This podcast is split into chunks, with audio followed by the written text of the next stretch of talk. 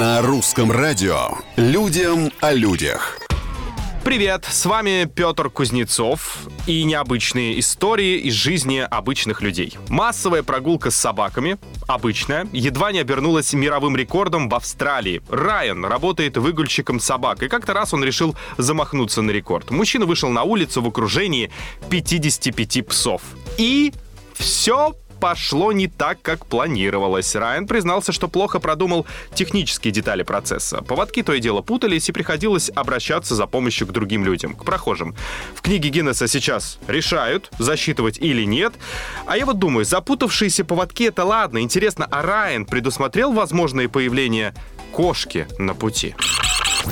Еще больше не повезло жителю штата Нью-Мексико в США. Американец оставил автомобиль на парковке у магазина и весело пошел за покупками. А когда вернулся, увидел внутри огромный пчелиный рой. Оказалось, он забыл закрыть заднее окно.